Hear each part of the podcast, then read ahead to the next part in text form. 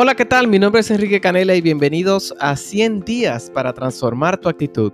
Esta serie de audios puedes utilizarlos como acompañamiento de la lectura de tu libro Transforma tu actitud, disponible en Amazon.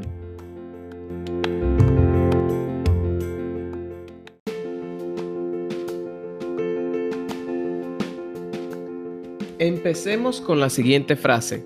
No cedas al fatalismo, te inducirá a la inercia y a la pereza. Reconoce los grandes poderes del pensamiento, esfuérzate, procúrate un destino grandioso por medio del pensamiento recto. Así que no cedas a la fatalidad, no cedas al pesimismo como lo hemos hablado, sino que procura tú mismo guiar tus pensamientos y liderar tus pensamientos a un pensamiento recto, puro y de abundancia. Declara conmigo, en este momento adquiero nuevas formas de pensar y esa nueva forma de pensar manifiesta nuevas y mejores posibilidades para mí. Una vez más, en este momento adquiero nuevas formas de pensar y esa nueva forma de pensar manifiesta nuevas y mejores posibilidades para mí. El tema para el día de hoy es la actitud de envidia, una actitud que yo mismo tuve que trabajar bastante en mis inicios y que como siempre decimos, si nos descuidamos, esos viejos patrones de comportamiento pueden volver.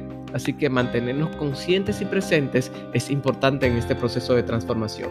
Vamos a compartirte el perfil de una persona que tiene actitud de envidia. Dice, la persona con actitud de envidia le molesta el éxito o el avance del otro. Sufre con el progreso de los demás. Su lema puede ser, Debo hacer que a otros les vaya mal para que a mí me vaya mejor. Es de las más peligrosas porque su envidia le lleva a esparcir chismes, difamar, calumniar, manipular y causar división.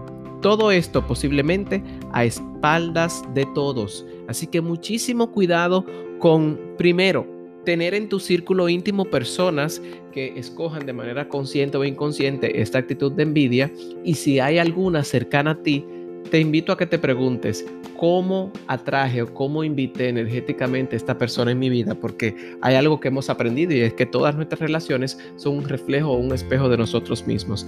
Y segundo, que seas brutalmente honesto, honesta contigo y te veas en un espejo y digas, soy yo envidioso, envidiosa muchas veces, tengo yo una envidia disfrazada, que luego vamos a hablar de eso más adelante. Yo tuve que decirme eso tuve que reconocer que yo era bien envidioso y por eso quizás no se manifestaban los resultados que yo quería. ¿Por qué? Porque el sentimiento de pesar por el bien ajeno eso es la envidia. La envidia es el deporte en donde solo participan aquellos que no tienen posibilidad de ganar. Porque cuando yo envidio algo, en ese mismo instante estoy descalificando mi potencial para manifestar o crear eso para mi vida. ¿Por qué? Porque yo estoy lanzando una energía negativa hacia ese resultado que yo mismo creo. Muchos pueden ayudar, pero no todos saben celebrar. La persona que no sabe celebrar el éxito de otro ser humano que no se vista que no va a celebrar su éxito propio, porque cuando yo celebro el éxito de los demás, el mío está a la vuelta de la esquina. La ironía de la envidia es que si yo envidio algo que quiero que pase para mí y no lo tengo, eso garantiza que no lo manifestaré en mi vida. ¿Por qué? Porque es una desconfianza, es una declaración de escasez. Como no existe posibilidad de que yo pueda crear eso en mi vida, lo envidio, lo deseo, eso que tiene otra persona, lo deseo fuertemente porque yo no lo puedo crear para mí mismo. Eso es lo que tu subconsciente emite, ese es el pensamiento dominante, lo envidio porque realmente en mi interior hay una creencia limitante de que no lo puedo crear para mí algo similar. Entonces no se puede ser envidioso y feliz al mismo tiempo. Elige qué ser, elige ser envidioso o elige ser feliz. La envidia cree que no hay suficiente para todos. Hay absolutamente toda la abundancia del mundo para que todos podamos manifestar todo lo que queramos.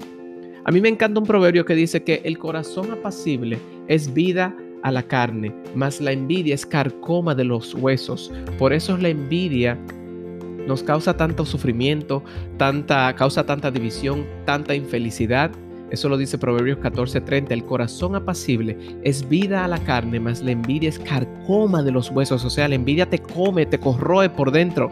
La envidia es el homenaje que la mediocridad le rinde al talento. La envidia aleja lo que quiero y me hace perder lo que sí tengo. O sea que mira qué interesante. No solamente aleja, cuando yo envidio algo, no solamente alejo eso que estoy envidiando, sino que lo que ya tengo, que ya es una bendición en mi vida, lo, me hace que lo pierda porque me enfoco en lo que no tengo y, no me enfoco en lo que sí tengo, en lo que sí debo cuidar, en lo que sí debo estar agradecido por eso, en lo que sí soy bendecido. Entonces, mucho cuidado con eso. La envidia, como dijimos también, causa división, causa contienda, destruye relaciones, aborta posibilidades, genera conflictos y nos puede llevar a hacer cosas impensables para evitar que otra persona progrese. La envidia es mil veces más terrible que el hambre, porque es hambre espiritual. Dice la palabra también en Santiago 3:16 que porque donde hay envidias y rivalidades, también hay confusión y toda clase de acciones malvadas. Mucho cuidado con la envidia. Ten un momento de sinceridad contigo mismo, yo con yo, y di, ok, mi mente o mi ser tiende a ser envidioso, vamos a elegir otro nivel de pensamiento. O bueno, en este caso no tu ser, porque tu ser es perfecto, porque es una, una proyección directa de Dios. La actitud inconsciente que estás asumiendo es de envidia. Vamos a escoger con conciencia transformarla. Así que, tarea para el día de hoy. Obsérvate e identifica en el día si tienes algún sentimiento de envidia hacia, hacia alguien o hacia algo. Mira cómo eh, reaccionas o cómo respondes ante las buenas noticias que te da una persona cercana, ante las promociones que tiene alguien cercano a tu vida laboral o familiar. Así que nos vemos en otro día, en 100 días, para transformar tu actitud.